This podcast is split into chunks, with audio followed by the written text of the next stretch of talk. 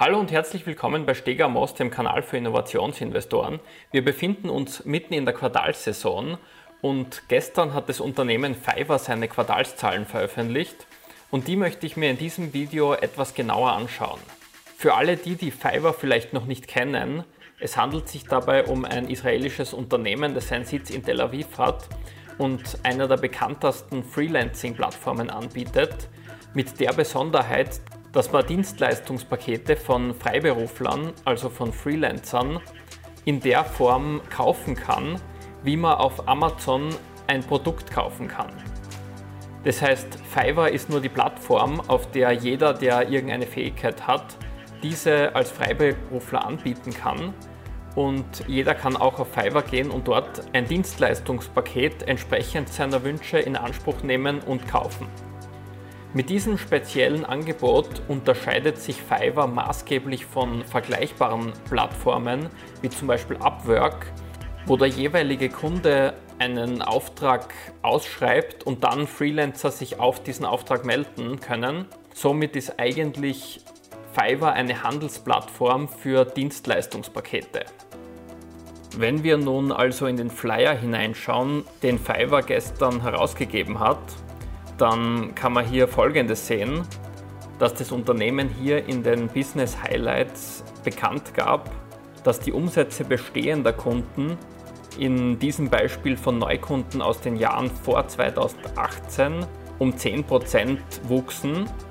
Das ist zwar gemessen an Business-to-Business Software as a Service Unternehmen, also an Software as a Service Unternehmen, die in der Regel Unternehmen als Kunden haben, die natürlich große Abo-Pakete in Anspruch nehmen und bei denen in der Regel Net Revenue Retention Zahlen von 120 bis 150, also Wachstumsraten an bestehenden Kunden von 20 bis 50 Prozent keine Seltenheit sind. Jetzt nicht so besonders viel. Doch bei Fiverr-Kunden handelt es sich überwiegend um Kunden, die in der Regel sporadische Einzelaufträge buchen und keine systematischen Daueraufträge nutzen, wie es eben bei Software-as-a-Service-Unternehmen üblich ist. Daher ist die Leistung von Fiverr hier schon beeindruckend und es deutet darauf hin, dass das landläufige Klischee, auf Fiverr wären nur sporadische Privatkunden unterwegs, die sich für einen Fünfer eine Hobby-Webseite von einem pakistanischen Webdesigner zusammenschustern lassen wollen, wohl nicht ganz der Realität entspricht. Diese Grafik zeigt, wie sich das Käufervolumen von Neukunden über die Zeit entwickelt. Und hier lässt sich erkennen, dass nach dem ersten Jahr die Ausgaben der Neukunden tendenziell etwas zurückgehen, diese aber dann in den Folgejahren wieder ansteigen. Das lässt sich vermutlich dadurch erklären, dass zu Beginn vor allem die sporadischen Neukunden wieder wegfallen, aber die Kunden, die Fiverr langfristig und systematisch nutzen, ihr Nutzungsvolumen mit der Zeit tendenziell steigern. Was die aktiven Nutzer angeht, schafft es Fiverr die Zahlen auf der Käuferseite, also diejenigen, die eine Dienstleistung kaufen, um jährlich 23% zu steigern und das Volumen der Ausgaben aller Käufer steigt jährlich um 18%. Das alles spricht für einen steigenden Mehrwert, den Fiverr seinen Nutzern bieten kann und der in einer steigenden Kundenzufriedenheit zu resultieren scheint. Was auch sehr positiv zu werten ist, ist diese Grafik hier, auf der eindeutig zu erkennen ist, dass ein umso stärkeres Wachstum bei den besonders ausgabebereiten Käufern besteht. Das heißt, die Anzahl der Großkunden nimmt auf Fiverr stärker zu als die der Kleinkunden.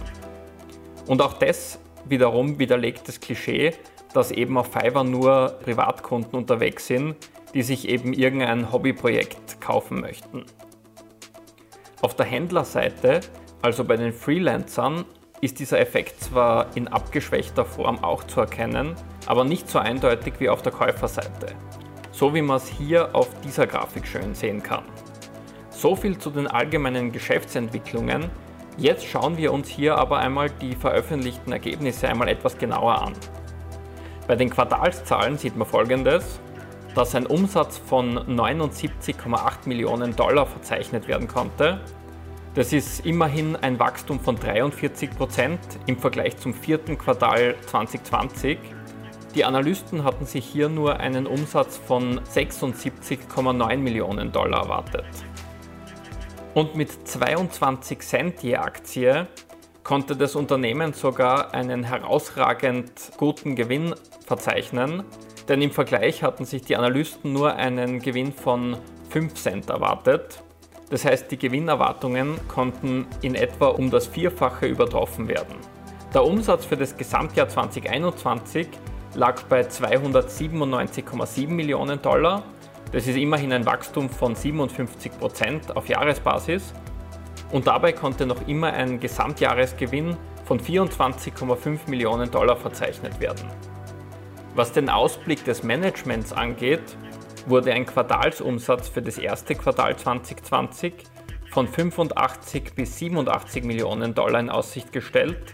Das ist immerhin noch ein Plus von 24 bis 27 Prozent. Und beim Jahresumsatz wurden 373 bis 379 Millionen Dollar in Aussicht gestellt. Das ist ein Plus von 25 bis 27 Prozent.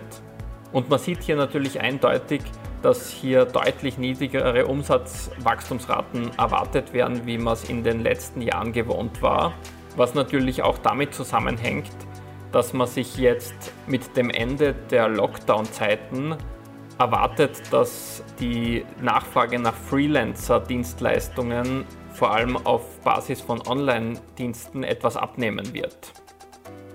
Wenn man hier in die Bilanz schaut, fällt einem eines auf, dass der Cash-Bestand von 268 auf 71 Millionen Dollar deutlich reduziert wurde. Das wirkt sich, wie man hier sehen kann, negativ auf das Anlagevermögen aus. Wenn man bedenkt, dass die Ausgaben des Unternehmens tendenziell eher steigen, könnte das eventuell eine notwendige Kapitalerhöhung bzw. eine Erhöhung der Verschuldung zur Folge haben.